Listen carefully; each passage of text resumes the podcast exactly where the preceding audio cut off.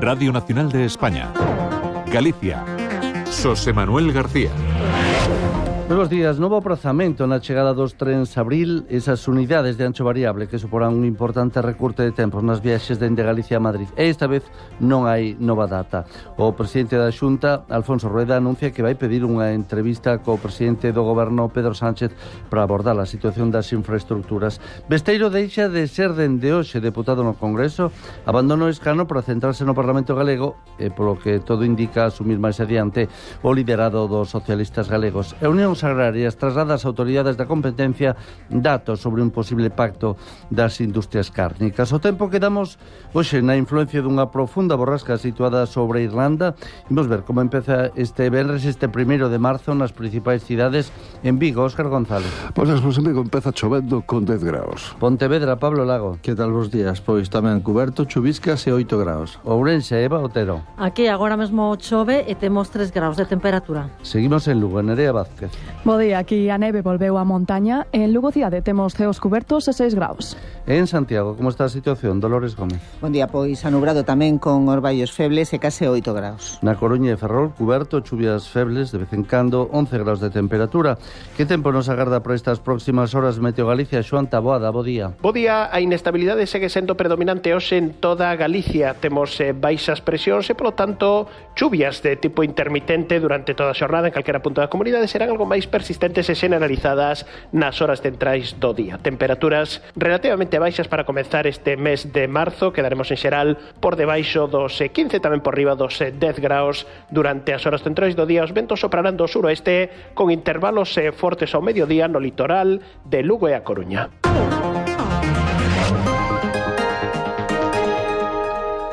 O Ministerio de Transportes anunciara que hoxe, 1 de marzo, se ian poñer a venda os billetes para os novos trens abril que comezarían a circular antes de que acabara este primeiro trimestre do ano. Agora informa dun novo retraso e aclara que non é posible fixar unha data para o inicio definitivo. Dolores Gómez. O que dirixe Óscar Puente atribúeo a ineficiencias e incoherencias do proxecto que desenvolve Talgo. Refe sinala que o constructor dos convois Talgo aínda está a realizar probas de fiabilidade dos trens polo que se descoñece o calendario de entrega dos mesmos. Dos mesmos que no menor prazo posible agarda dispoñer de 11 convois de ancho variable. Esta é a principal conclusión dunha reunión de seguimento do proxecto celebrada en Madrid entre o Ministerio de Transportes, Renfe, Adif e a empresa Talgo. Antes de coñecerse esta noticia, Dolores, o presidente da Xunta en funcións, Alfonso Rueda, confirmaba que pedirá unha reunión a Pedro Sánchez cando tome posesión de non. Si, sí, busca analizar o estado das infraestructuras pendentes como a próxima chegada dos trens abril ou o corredor atlántico, xa que cree que o balance é preocupante. Seguimos sin saber a día de hoxe cantas unidades virían. É un rumor que sería eh, solo eh, dúas, eh, dúas frecuencias máis, dúas unidades máis para ter dos viaxes máis, absolutamente insuficiente. Nos pedimos sete eh, dun total de 15, ademais, que poderían estar construíndose 15 de rodadura variable máis 15 de outro tipo de rodadura, polo tanto, se ao final se destinarán a Galicia solo dúas unidades sería absolutamente insuficiente, pero insisto que eh, ni siquiera de eso temos constancia. Para a Rueda constátase a falta de execución de compromisos con respecto a investimentos ferroviarios. Unións Agrarias denuncia un, un pacto de prezos entre as industrias cárnicas, como fixo no seu día co sector lácteo, este sindicato presentou unha denuncia ante a Axencia de Control Alimentario e ante Competencia. Mantén que non se está a cumprir a lei de cadea alimentaria Nerea Vázquez eh, que os gandeiros levan anos producindo a perda. Se non o din eles, un estudo encargado pola Xunta a Fundación Juana de Vega acredita que producir un kilo de carne lles custa 7 euros e medio, pero non lles pagan máis de 6,20. Para Félix Porto non hai unha verdadeira negociación de prezos no sector. Entendemos que están producindo acordos, non parece normal que todos os contratos sean exactamente iguais para todos os produtores, o que evidencia que non hai negociación e, polo tanto, hai unha imposición de precios a, a, a parte máis débil que son sempre os produtores. Segundo Unión Agrarias, en Galicia hai 20.000 explotacións de vacún, só 8.000 teñen un carácter profesional, pero as outras, consideradas unha actividade complementaria, teñen gran importancia no mantemento da poboación no rural. Os percebeiros de Bueu van parar a súa actividade xa neste mes de marzo ante a falta de produto, especialmente na cara oeste da Illa de Onsa, a súa principal zona de traballo. O que está a acontecer é que o percebe non se fixa na rocha por circunstancias que descoñecen, como nos dicía o patrón maior da confraría, José Manuel Rosas. Non sabemos sabemos por que motivo, que está se perdendo fijación, pero de todos os elementos, eh, non solamente do, do percebe, sino tamén do, do mexillón, arneirón e outros elementos que se fijan na pedra, e isto pouco a pouco se viñamos notando unha disminución sistemática da produción, pero que agora está chegando a, a puntos eh, alarmantes Xa deron traslado do problema á Consellería do Mar para que faga un estudo mentres pensan solicitar compensacións económicas polo cese de actividade. O sector naval e metal piden axilidade para a implantación da eólica mariña malia que o sector pesqueiro estea a preparar as súas obxeccións os plans estatais do despregamento desta enerxía mañá mesmo. Teñen previsto unha reunión. Queren dende os sectores naval e metal que se subasten este mesmo ano os proxectos previstos pro goberno en Galicia, Óscar González. Si di que se espalla Consello consolidar o seu mercado nacional nese sector, será líder a nivel mundial e insisten en coexistir con sectores como o pesqueiro ou o turismo. Juan Virgilio Márquez, presidente da Asociación de Empresarios de Enerxía Eólica. El sector naval español es líder a nivel mundial. El sector eólico español es líder a nivel mundial.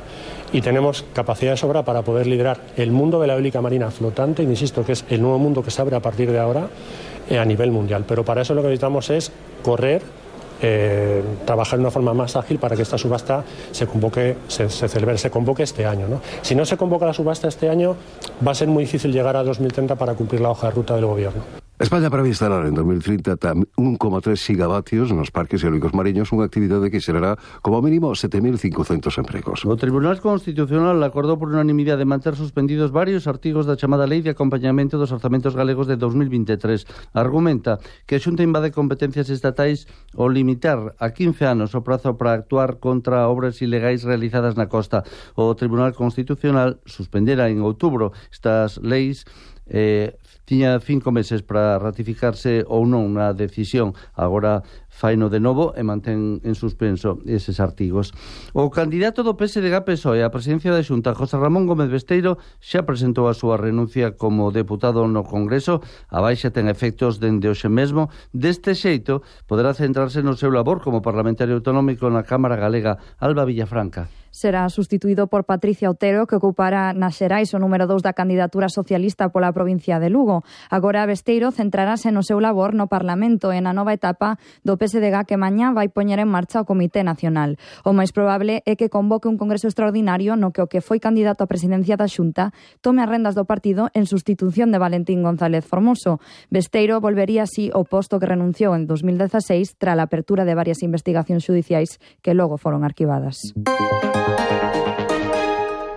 A Rede Galega contra a Pobreza volve chamar a atención sobre a situación de emerxencia que viven moitas familias á hora de acceder a unha vivenda. As organizacións do terceiro sector consideran urxente adoptar medidas para erradicar o chabolismo ou triplicar o parque público de vivenda Cruz Mato. A Rede Galega contra a Pobreza alerta de que cada vez máis persoas teñen dificultades para acceder a unha vivenda digna e pídenlle a todas as forzas políticas que convirtan este asunto en prioridade orzamentaria e no eixo da actuación pública. Ana Pardo é a súa presidenta presidenta. As diferentes forzas políticas se poñan a traballar conxuntamente e demostren onde gobernan que é posible garantizar a vivenda digna en Galicia. Petición aos partidos políticos que escoitaron deputados do Partido Popular, do BNG e do Partido Socialista presentes neste acto no que houbo reivindicacións concretas como triplicar o parque de vivenda pública que a día de hoxe consideran ínfimo. Precísase, segundo Ana Pardo, medidas máis ambiciosas. É necesario, cando menos, triplicar o parque de, de, de vivenda público e social.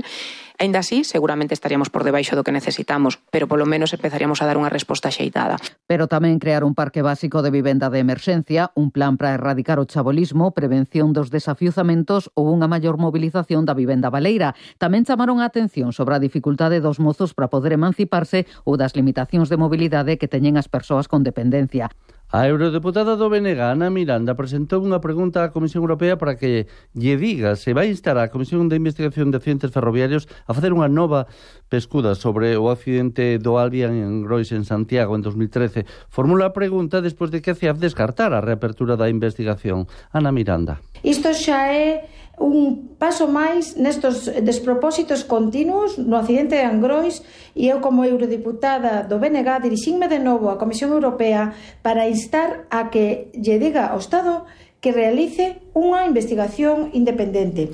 Centos de veciños manifestáronse a pasada tarde polo centro de Vigo para reclamar ao Concello que poña fin ao conflito de Vitrasa. Convocados pola Federación de Veciños Eduardo Chao, cidadáns das parroquias, estudantes ou outros colectivos afectados polo deficiente servizo que presta a concesionaria amosaron o seu apoio aos traballadores. No manifesto lido pola presidenta da Federación de Veciños María Pérez, cualificaron esta folga que dura xa tres meses de insostible. Concello de Vigo permitiu e justificou todos os recortes que se realizaron no servizo de autobuses desta cidade e é o responsable da concesión. Por iso demandamos a Abel Caballero unha solución que nos permita recuperar os servizos perdidos e poñer fin ao conflito da concesionaria O sector da banca en Galicia tamén se mobilizou este xoves unha xornada de reclamacións de nova de mellores condicións laborais. Denuncian perda de poder adquisitivo cada ano mentre os beneficios da patronal soben. Piden unha suba salarial acorde co IPC frear o acoso comercial ao que din están sometidos. Escoitamos a unha das traballadoras. Al cliente solo lo utilizamos para colocar los productos que la banca quiere en ese momento, no el que le hace falta al cliente. Falta de atención, lo notamos, eh, los clientes están enfadados. O sistema sanitario galego vai contar de xeito inmediato con 70 novos pediatras, 58 en atención primaria, 12 en hospitais comarcais. Así o deu a coñecer o presidente en funcións Alfonso Rueda tras a reunión semanal do Consello da Xunta. Trátase de prazas de difícil cobertura que foran ofertadas por concurso de méritos. Quedaron sen adxudicar dúas das 60 de primaria que se pretenden cubrir nunha segunda volta. Escoitamos a Alfonso Rueda. A convocatoria é 72, se cubren 70. Eh, 60 plazas de pediatras en centros de saúde e 12 en hospitais comarcais. Faltan tres minutos para oito. Vamos agora, como sempre, coa información deportiva. Sergio Pascual, bos días. Bos días, José Manuel. Ose día de fútbol en Balaídos e de necesidades para o Celta de Vigo que se mide a partir das nove da noite o Pecha cancelas Almería. Un encontro clave para o futuro de Rafa Benítez, malia que o adestrador... Es que ni me lo planteo. Yo me estoy planteando ganarle a la Almería. Y si le ganamos a la Almería, pues hemos dado un pasito hacia adelante. Depende de lo que hagan los demás equipos, pues será un pasito grande o será un pasito más pequeño pero yo me planteo y estoy convencido de que el equipo se va a quedar en primera y que esos 12 partidos son las oportunidades que tenemos uno tras otro de seguir compitiendo y que tengamos en algún momento de esos minutos finales, que me vais a preguntar seguro, pues la suerte de que el balón vaya a la grada y que no vaya ahí. Para o partido de hoxe, entre as baixas significativas, non estará ni Tapia por lesión ni Naspas por sanción. O Racing de Ferrol xoga mañá con menos necesidades na clasificación que os celestes, pero sí co arela de volver a gañar na Malata. Non o fan desde decembro do ano pasado. John García xoga para os departamentais. Creo que, que si el equipo está muy serio, eh, tiene las cosas claras y, les quita el balón, porque ya vimos en, en la ida que, que hicimos daño con, con balón. Creo que al final, bueno, pues eh, nosotros lucharemos hasta el final para que los, los tres puntos se, se queden con nosotros. Eh, pechamos con hockey a patín, se ha despedido do Liceo da Liga de Campeóns contra o Barcelona con derrota. Juan Copa e adestrador verde y branco. Ha sido un gran partido, creo que hemos hecho momentos muy buenos de, de hockey. Eh, la primera parte, del inicio creo que es muy bueno. Todos os folgos dos liceístas centrados agora na Liga onde acumulan cinco triunfos consecutivos e son terceiros por saber que marchabas, nin por saber que partías, nin por saber que marchabas, nin por saber que marchabas. Cicatriz. Novo traballo musical de Xavier Díaz e as adufeiras de Salitre leva o título de Axúdame a sentir. E dende hoxe xa está disponible, aínda que habrá que agardar o día 9 para poder escoitalo en directo, será en Vigo. Buscareite na volta Seguirei nas estrelas do ceo Esperadas daquela alegría. E se non atopar o camiño Beberei esta pena infinita. Bailarei esta desesperanza Sobre un campo con mil margaritas. Deixaches na miña porta Doce cravos encarnados. Deixaches na miña porta Redeiros cos mil penares que por ti teño chorado